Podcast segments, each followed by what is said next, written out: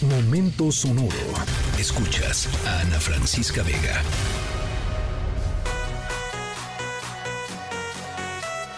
Come on, baby, and drop it. Scrub the flow and just mop it. Show these gangsters how you pop lock it. Don't care what you got in your pocket. I beat the way that you rockin' with that thing, thing. Girl, stop it. Wanna just bang, bang, and pop it. While the club crowd are just watching. Work it out. Got a gang of cash and it's going all on the ball. Now work it out. And it's going fast. Bueno, Chéquense la energía con la que arrancamos el lunes, ¿eh? Eh, ¿Se acuerdan de David Guetta, este famoso eh, DJ, eh, rey de la radio por, por muchísimo tiempo, re- rey de, de- los de las discos, de los raves, por mucho, mucho, mucho tiempo? Bueno, pues arrancamos la semana, regresamos a trabajar y arrancamos con una rola suya que se llama Play Hard, que se refiere a este dicho en inglés que es Work Hard, Play Hard, es decir, em, trabaja duro, juega duro, em, o juega igual de duro.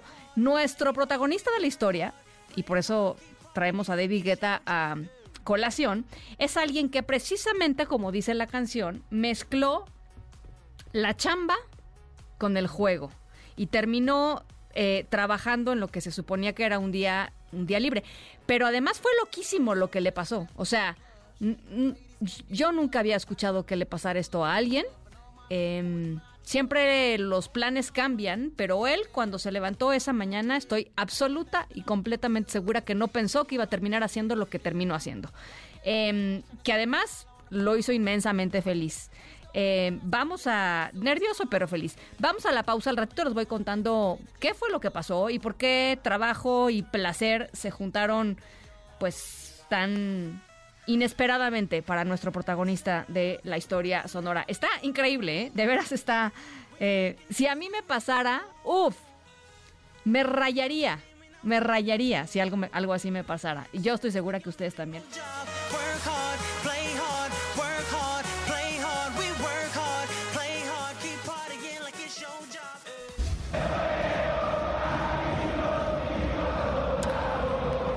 Bueno, no crean que se nos pasó el audio en la sección de Memo Shoots. No, no, no. Es parte de nuestra historia sonora.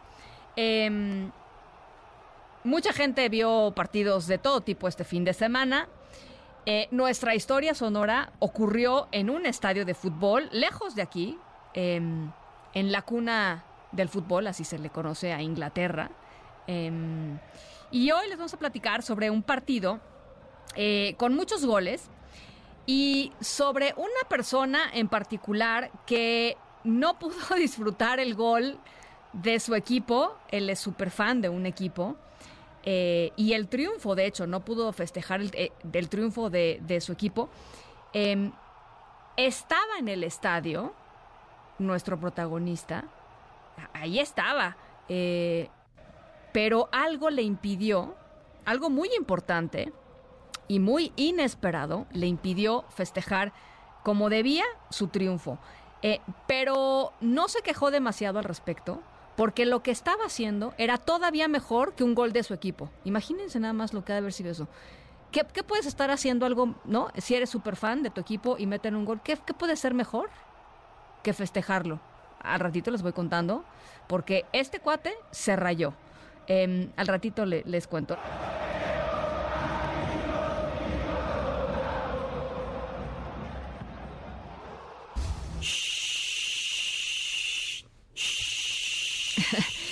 Parece regadera, no es regadera, es más bien es shh, ¿no? Cuando te dicen shh, silencio. Estamos guardando silencio. Nuestra historia sonora ocurrió en un estadio en donde había mucho ruido, eh, mucha gente gritando, mucha gente coreando un gol y nuestro protagonista, fan del equipo que estaba metiendo el gol, no pudo gritar y tuvo que guardar silencio. ¿Por qué? ¿Qué, qué estaba haciendo él eh, para no explotar de emoción?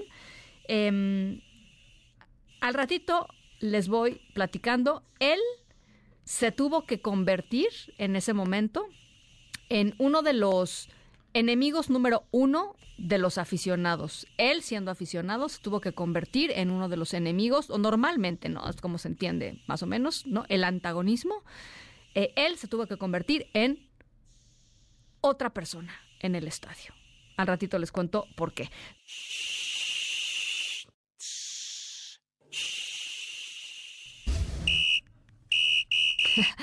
Bueno, ahí les va la historia sonora de hoy. De veras es de no creerse. ¿Alguna vez se han preguntado qué pasa cuando en un partido se lesiona o se lastima uno de los árbitros o está incapacitado para para poder hacer su chamba. Bueno, pues eso sucedió en un encuentro de la FA Cup en Inglaterra, eh, donde el cuarto árbitro que se encarga de pues, tareas menores, se lesionó durante los tiempos extras entre el equipo del Wolverhampton y el West Brom.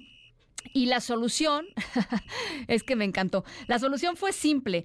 Tomaron a un aficionado del público, del, del Wolverhampton, que era el equipo local, que eh, pues lo pudiera suplir al cuarto oficial. El elegido fue Ross Bennett, que había estado en el estadio con su hijo de 11 años y que tenía experiencia y certificaciones para arbitrar en categorías de niños pequeños y, y adolescentes, o sea, amateurs, pero pues obviamente jamás había pitado un partido profesional, ¿no? Y menos de su equipo. Bueno, pues lo bajaron de la tribuna porque por ahí alguien sabía que él pues tenía por lo menos, por lo menos había marcado un foul en su vida ¿no? Y un fuera de lugar. Así es que le dijeron, ¿tú puedes hacerla de cuarto árbitro? Y el güey dijo, pues sí, está bien. Eh, díganme nomás que sí, que no, y adelante. Bennett recibió un curso intensivo ahí mismo. Este, sobre cómo, por ejemplo, operar la pantalla portátil con la que los árbitros muestran los minutos agregados, ¿no? Esta cosa cuando levantan los eh, para cambiar de jugador, ¿no? La pantallita para jugar de, cambiar de jugadores. Eh, su equipo metió gol, y no pudo gritar porque pues era el árbitro, ¿no?